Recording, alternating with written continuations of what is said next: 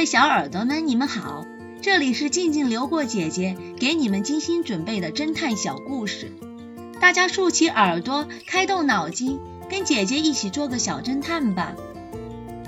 小侦探系列二百零二，无人的别墅。老朋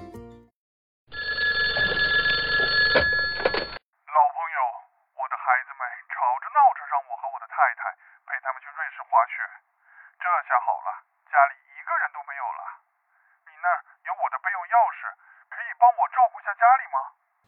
放心的去玩吧，没事的，老朋友，我会帮你看好家的。没事儿，我就会过去逛逛。一天，无赖雪特打电话给他的表弟：“喂，回来吗？我最近打听到海边别墅有一栋房子的主人去瑞士度假了，要到月底才能回来呢。我们俩去碰碰运气吧。”好，他们一拍即合。两天后的一个夜晚，气温降到了零下五度。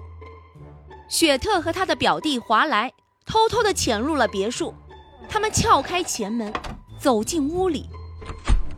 表弟华莱发现冰箱里摆放了很多食物。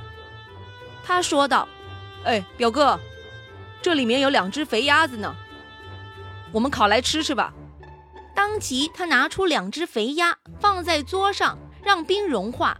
几个小时以后过去了，平安无事。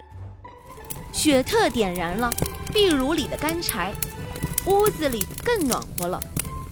他们在桌边坐下，转动着烤得焦黄、散发着诱人香味的肥鸭，一边把电视打开，将音量调得很低，看电视里的综艺节目。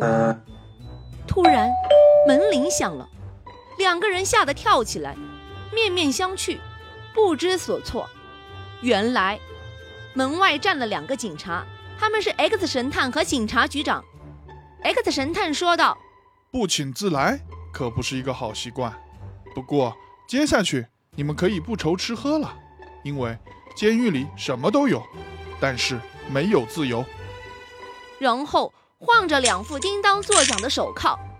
小侦探们，请你们想一想，他们究竟在什么地方露出了马脚呢？下集告诉你们答案哦。开枪的羊，这个故事的真相是，福特将自杀用的手枪绑在草绳上，草绳的另一头放在羊圈里。